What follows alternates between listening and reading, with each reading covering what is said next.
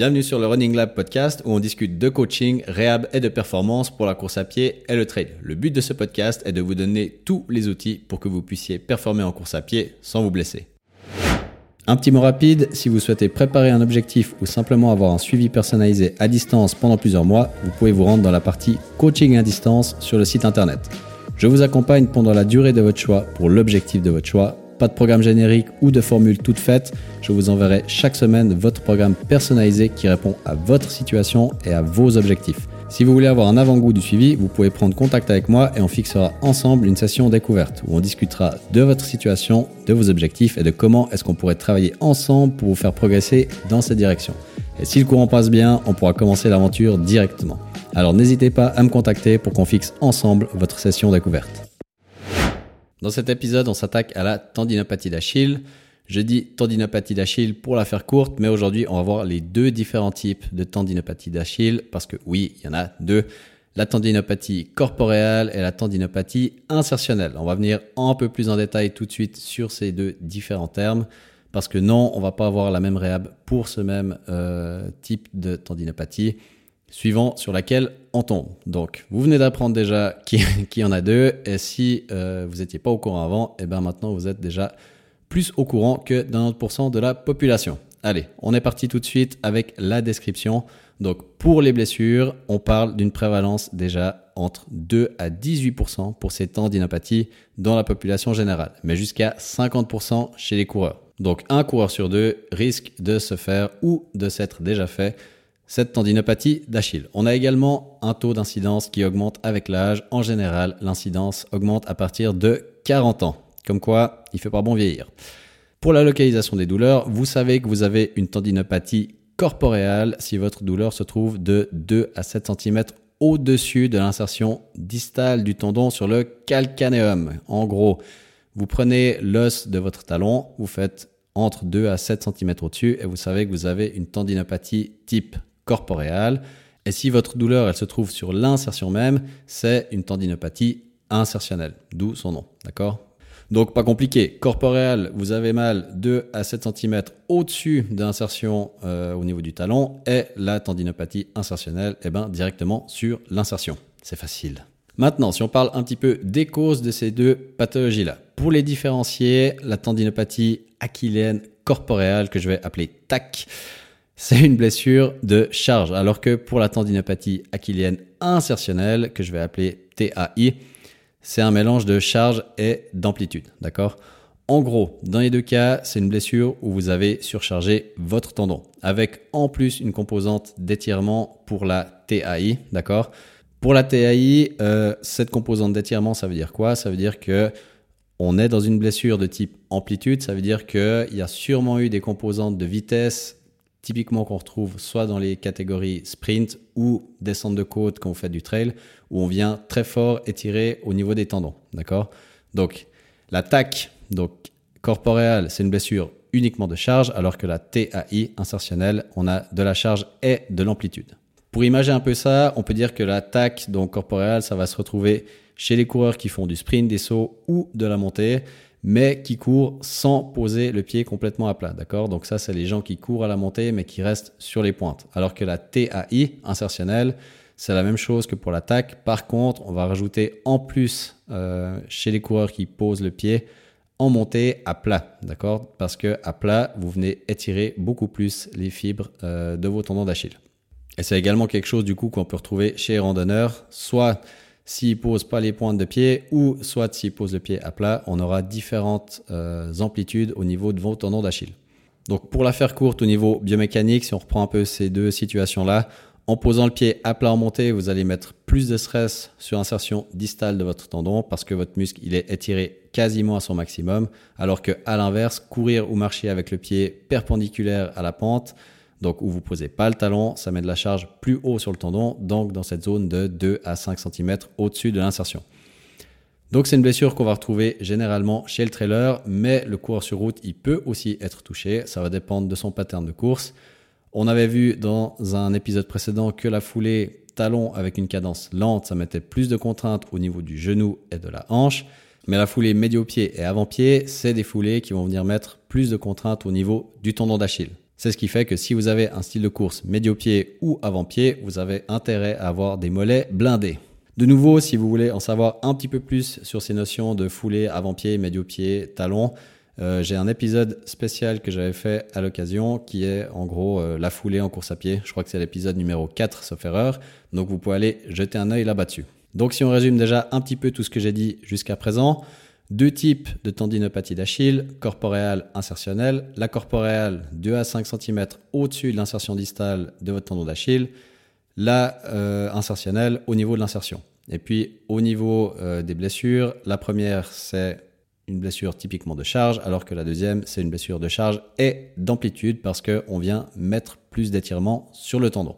Voilà, maintenant on a fait toutes les causes, maintenant on va passer à la du coup. Comment est-ce qu'on se remet de ces deux types de tendinopathie? Pour la la grande partie du protocole, elle sera identique pour les deux pathologies quand même, mais il y a quand même certains détails qui vont varier un petit peu suivant sur laquelle on est tombé. Et ce qui ne change pas, c'est que la elle se fera en trois phases, les trois phases habituelles, aiguë, adaptation et réathlétisation. Pour la phase aiguë, que ce soit pour la corporeale ou l'insertionnelle, dans cette phase, on va venir réduire les stresseurs qui viennent provoquer les douleurs. Donc tout ce qui sollicite trop vos mollets. Dans les deux cas, on va couper les composantes de vitesse et de dénivelé parce que c'est ce qui met le plus de stress sur vos tendons. Pour la course, la course, c'est pas interdit, mais ça va dépendre de deux choses. Un, l'intensité de vos douleurs. Deux, votre schéma de course. Et trois, votre cadence. L'intensité, pourquoi? L'intensité, c'est l'élément prioritaire. Si vos douleurs, elles dépassent les 3 à 4 sur 10 quand vous courez, que ça vous fait boiter ou courir différemment, et que vos douleurs, elles augmentent après l'activité, dans les heures ou les jours qui suivent, stoppez la course pendant 3-4 jours. Oui, vous pouvez stopper la course, d'accord? Si vos douleurs ensuite elles sont largement supportables, la course peut être prise, mais à plusieurs conditions. Déjà, vous ne devez pas présenter les éléments liés à la douleur qu'on vient d'évoquer. Et ensuite, il faudra adapter votre foulée. Si vous attaquez médio ou avant-pied, il faudra passer temporairement peut-être en attaque talon. Donc de nouveau, phase 1, comme d'habitude, ce qu'on veut, c'est réduire les stresseurs. Et si besoin, on va venir ici aussi de nouveau changer votre foulée. Alors attention, oui, je dis que vous pouvez courir en attaque talon. Pourquoi? Parce que ce qu'on veut faire ici, c'est décharger vos tendons. En attaque talon, vos tendons, ils sont déchargés. Alors oui, ça va impliquer que vous allez devoir changer un peu de style de course. Vous allez devoir mettre plus de flexion au niveau des genoux et au niveau des hanches. Et oui, ça va vous demander un peu plus de musculature au niveau des cuisses. Mais qu'est-ce que vous préférez entre rien faire du tout ou pouvoir déjà recommencer à courir avec une foulée un peu différente pendant quelques temps? Et après revenir à votre foulée normale, d'accord? Donc pour les amoureux euh, de leur attaque avant-pied, médio-pied, rassurez-vous, c'est que temporaire. Ça vous permet de courir un peu plus vite, de vous remettre dans le bain déjà avec peut-être seulement des petites douleurs à max 2 sur 10. Et oui, après, vous pourrez revenir dans votre attaque euh, médio-pied ou avant-pied. Vous faites pas de soucis pour ça. Retenez simplement que l'attaque talon, c'est une bonne manière de décharger vos tendons temporairement si vous êtes blessé et que, rassurez-vous, ce sera que temporaire. Un petit point sur la cadence ici. Euh, pour la tendinopathie corporeale, rien de spécial, vous pouvez garder votre cadence habituelle. Par contre, pour la TAI insertionnelle, on va vouloir augmenter la cadence de à peu près 5 à 10 ppm au-dessus de votre cadence de base pour diminuer l'amplitude de mouvement de votre tendon. En gros, ce qu'on va vous demander de faire, c'est plus de petits pas, comme ça vous diminuez l'amplitude du tendon.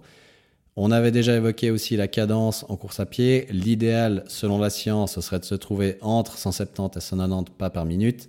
Après, la majorité de la population, euh, je pense des coureurs récréatifs, ainsi que des personnes que j'ai eues personnellement en traitement au cabinet, sont plutôt autour des 155, 160, d'accord? Donc là, je vais pas tout de suite vous demander d'être autour des 180 euh, pas par minute. Euh, vous aurez l'impression d'être de patauger dans la smoule. Donc c'est pour ça que je vous donne cette fourchette d'augmenter de déjà 5 pas par minute, voire 10 euh, si vous êtes confortable avec ça. Le but de nouveau, c'est d'augmenter votre cadence progressivement. Et même dans le cas de la corporeale où je vous ai dit qu'il n'y avait pas besoin d'augmenter la cadence, si vous êtes à 155, ce serait quand même pas mal de vous retrouver autour des 165, d'accord? On parle maintenant de la phase exercice parce que oui, en phase aiguë, on commence déjà les exercices en isométrique. Ici, on va vouloir mettre en tension vos tendons sans que ça bouge trop au début, donc simplement de la mise en tension pendant plusieurs secondes. Ici, il y en a peut-être certains d'entre vous qui connaissent le protocole de Stanish. Spoiler alert, c'est dépassé depuis un petit moment maintenant. Donc ce qu'on va vouloir faire, c'est trouver des exercices euh, supportables déjà qui vont venir mettre vos tissus lésés en tension. Donc oui, ça va ressembler à des calf raises, en gros des montées pointes de pied, mais avec certaines euh, particularités. Pour la tendinopathie corporelle, on va venir viser des positions qui mettent en tension les fibres situées en gros bah, de 2 à 5 cm au-dessus de l'insertion distale du tendon. Donc c'est là que vous devriez sentir euh, l'effort. Et par contre, bah, pour la TAI, on va aller chercher une mise en tension des fibres en étirement complet de votre tendon. C'est là où je dis que Stanish s'est dépassé parce que Stanish c'était un protocole tout fait, euh, voilà, qui a eu euh, son moment de gloire, qui a eu son efficacité. Mais maintenant, on voit qu'on a deux types de tendinopathie différents, donc deux zones différentes qui sont atteintes sur notre tendon. Donc nous, ce qu'on va vouloir faire, c'est venir cibler plus spécifiquement ces zones-là. Si vous en avez une ou l'autre, si je vous donne un exercice qui va venir cibler euh, justement cette zone de 2 à 5 cm alors que vous avez une tendinopathie insertionnelle, on sera beaucoup moins efficace que si je vous donne directement des exercices qui viennent travailler dans cette zone-là, et inversement. Donc comment ça va s'illustrer tout ça? Imaginez qu'on a une tendinopathie euh, type insertionnelle. Donc là, vous allez vous mettre en position d'étirement quasi max du tendon, dans une position déjà où c'est supportable. Et puis, ce que je vais vous demander de faire, c'est venir pousser euh, dans le sol comme si vous vouliez monter sur la pointe de pied, mais toujours bah, sans bouger parce que vous devez rester dans cette position-là et venir mettre 20 à 30% de ce qu'on appelle votre contraction volontaire maximale, CVM. En gros, c'est la force que vous pouvez mettre sur votre 100%. Donc pendant, on imagine 5 fois 30 secondes, vous vous mettez en position d'étirement et vous venez pousser déjà à 20-30% parce que ce qui doit guider la force que vous mettez déjà au début, c'est la douleur. Et en général, au début, vous avez assez mal assez vite quand on vient euh, mettre en tension ces fibres-là, donc on commence assez bas. Et l'idée ensuite de ce protocole-là, c'est de faire ça un maximum de fois tous les jours pendant 3-4 jours. Et par la suite, on va augmenter justement bah, les forces de contraction, toujours en étant dans ces fibres euh, en allongement. Ça, ma foi, si vous voulez plus de détails, euh, il faudra venir avec moi directement. Et l'idée, bah, ce sera tous les 3-4 jours d'augmenter progressivement la charge qu'on va mettre sur le tendon en mettant chaque fois un peu plus de contraction volontaire maximale sur vos tendons jusqu'à ce qu'à la fin, on se retrouve avec des petites séries de à peu près 5-10 secondes où on est à notre 90-100% de force volontaire maximale. Mais ça, je vais y venir un petit peu par la suite. Un petit mot rapide, je fais aucune pub pour faire parler de ce podcast parce que je suis persuadé que le bouche à oreille, c'est le meilleur moyen de partager mon message et surtout de trouver les vraies personnes concernées. Alors si je n'ai qu'une demande à vous faire, c'est de partager ce podcast autour de vous et de me taguer dans vos posts quand vous le faites. Ça vous prend qu'une minute, mais ça représente énormément pour moi. Et vous aider par la même occasion des tonnes de coureurs et coureuses autour de vous qui vous seront peut-être reconnaissants d'avoir partagé ce contenu. Donc phase 1, retenez déjà que suivant la tendinopathie que vous avez, on va vous mettre dans des positions un peu différentes pour que vous sentiez le travail dans deux zones différentes suivant votre tendinopathie et qu'on va commencer par de l'isométrie à faible intensité, donc du 20-30% de votre contraction volontaire maximale. Ensuite, phase 2, ici, on va venir bah, recharger vos tissus encore un peu plus, on va mettre plus de charge, mais là, le but sera quand même d'arriver à l'amplitude complète des mouvements sans douleur, d'accord? Et j'insiste sur le sans douleur. Pour ce qui est de la course à pied, euh, pour l'attaque, on va continuer à courir, mais vous n'allez pas mettre encore trop d'intensité. Le but, c'est déjà de refaire du volume, d'accord, avant de remettre des stress trop importants sur les tendons. De nouveau, dépendant des douleurs que vous avez ou non, l'intensité, elle peut progressivement être intégrée à condition que les footings soient sans douleur pendant et après la course. Pour ce qui est de la TAI, même consigne que pour l'attaque, le discours c'est le même concernant le dénivelé. Par contre, ça veut dire que le dénivelé, il peut être intégré progressivement aussi à condition que les dernières sorties se soient passées sans douleur avant et après, et pendant surtout. Donc en gros, pour la faire courte, on va rajouter des composants de vitesse et de dénivelé gentiment en fonction du ressenti du coureur et de son évolution. Pour les exercices, le process, ça va pas être très compliqué. On va continuer avec de l'isométrie, mais on va simplement progresser dans l'intensité. Donc, Pour l'attaque et la TAI, on va toujours vouloir cibler les fibres spécifiques à la lésion lorsqu'on va faire le travail en isométrie. C'est juste que l'angle de l'exercice, il va simplement changer selon le type de tendinopathie que vous avez.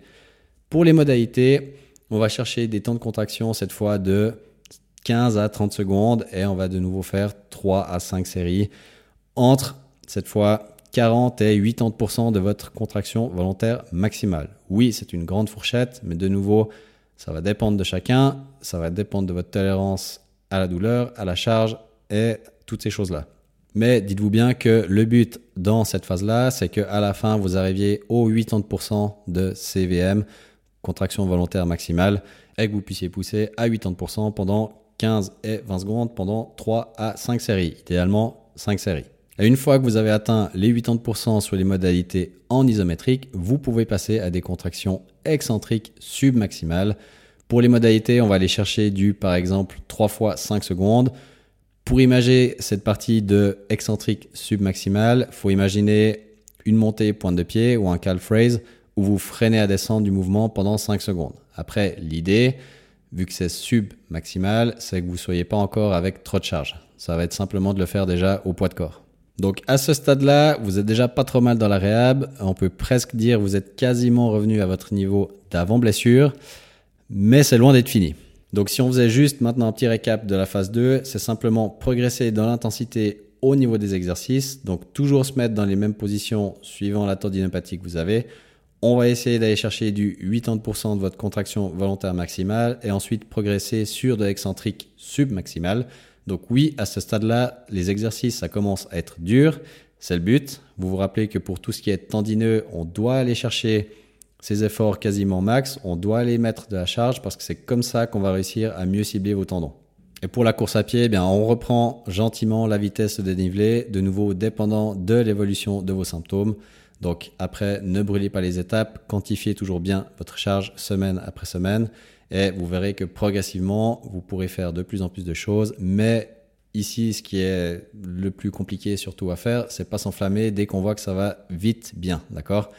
Respectez certaines intensités. Euh, si vous faites une sortie trail de 15 minutes et que ça va bien, dites-vous pas que le lendemain vous faites une heure, d'accord? Soyez pas bête. Euh, c'est pas parce que ça va bien après 15 minutes que ça ira forcément après avec le trois quarts du temps. Donc, on garde cette règle aussi euh, que j'avais évoquée il y a un petit moment des 5 à 10% d'évolution par semaine, que ce soit en volume, intensité, que ce soit pour la course à pied ou dans les exercices de renfort.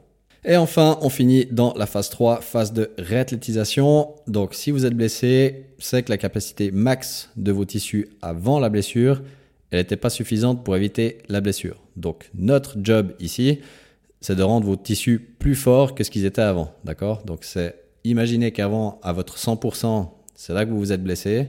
Bah, nous, le but maintenant, c'est de vous mettre à plus que 100%. C'est d'aller chercher du 120, 130%. Donc, dans cette phase-là, le but, ce sera de mettre encore plus de charges. Dans la course à pied, de vous exposer à encore plus d'intensité, de terrains différents, de dénivelé, pour que vous ayez en gros plus fait que ce que vous devriez, en guillemets, demander à votre corps. Comme ça, après, bah, vous êtes paré à toutes les éventualités, ou presque. Pour l'attaque, on peut de nouveau intégrer de l'intensité dans les entraînements de course à pied. Encore une fois, vous devez simplement l'amener progressivement et bien vous chauffer avant vos séances de vitesse et seuil. Et si vous voulez en savoir un peu plus sur ces euh, séances d'échauffement que je fais avant les séances de vitesse ou de seuil, écrivez-moi sans autre dans la boîte à questions et puis euh, je pourrais en faire un épisode dédié avec plaisir. Et puis pour la TAI, même consigne que pour l'attaque, mais avec le dénivelé. Ne recommencez pas par une heure de côte à bloc. Soyez gentil, comme je l'ai évoqué, vous êtes intelligent. Donc, connaissez-vous aussi un petit peu et puis euh, faites pas les fous pour commencer. Pour les exercices, on a dit qu'on voulait développer des tissus plus résilients qu'avant la blessure. Alors du coup, ça va ressembler à peu près à ça. Dans les deux cas, donc que ce soit corporel ou insertionnel, on aura toujours de l'isométrie, mais cette fois, on va encore augmenter l'intensité. Ici, on va venir chercher des contractions en gros qui vont donner du 5 à 6 fois, 5 à 10 secondes en isométrie, mais cette fois vous allez venir chercher le 80 à 100% de votre CVM, contraction volontaire maximale. Le travail excentrique, il va passer progressivement de maximal à supra-maximal. Ça veut dire que là, vous allez devoir freiner des charges beaucoup plus lourdes que ce que vous pourriez supporter. D'accord? Donc le but, ce sera freiner le plus possible la descente en sachant très bien que le poids, il est beaucoup trop lourd pour vous et que vous n'arrivez pas à le freiner. Donc de nouveau, oui, là, les exercices, ça pique, mais c'est le but. Petit point euh, que j'aimerais quand même spécifier par rapport à la douleur. Pour la team No Pain No Gain, faut quand même qu'on arrive à distinguer deux types de douleurs. La douleur du mal, donc en gros celle de la blessure, et la douleur de l'effort musculaire ou de l'effort tendineux. La douleur du mal, on veut toujours la garder le plus bas possible, sur vraiment du 2, 3 sur 10 max. C'est celle où on veut que, bah voilà, dans l'heure qui suit, on peut la sentir un peu, mais après, elle doit disparaître, et le lendemain, ça doit être retour à zéro.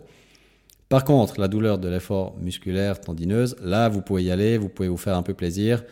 Donc pour la team No Pain No Gain, oui, vous pouvez aller en No Pain No Gain pour la douleur, euh, tout ce qui est euh, effort musculaire et tendineux, ça, faites-vous plaisir. Par contre, pour la douleur du mal, là, vous n'y allez pas à fond la caisse parce que, un, vous allez réenflammer vos douleurs et deux, après, vous aurez mal pendant deux, trois jours et on devra recommencer à un stade plus bas que ce à quoi vous en étiez parce que bah, vous avez réenflammé euh, ce qui vous faisait plus mal avant. Donc, soyez intelligent de nouveau.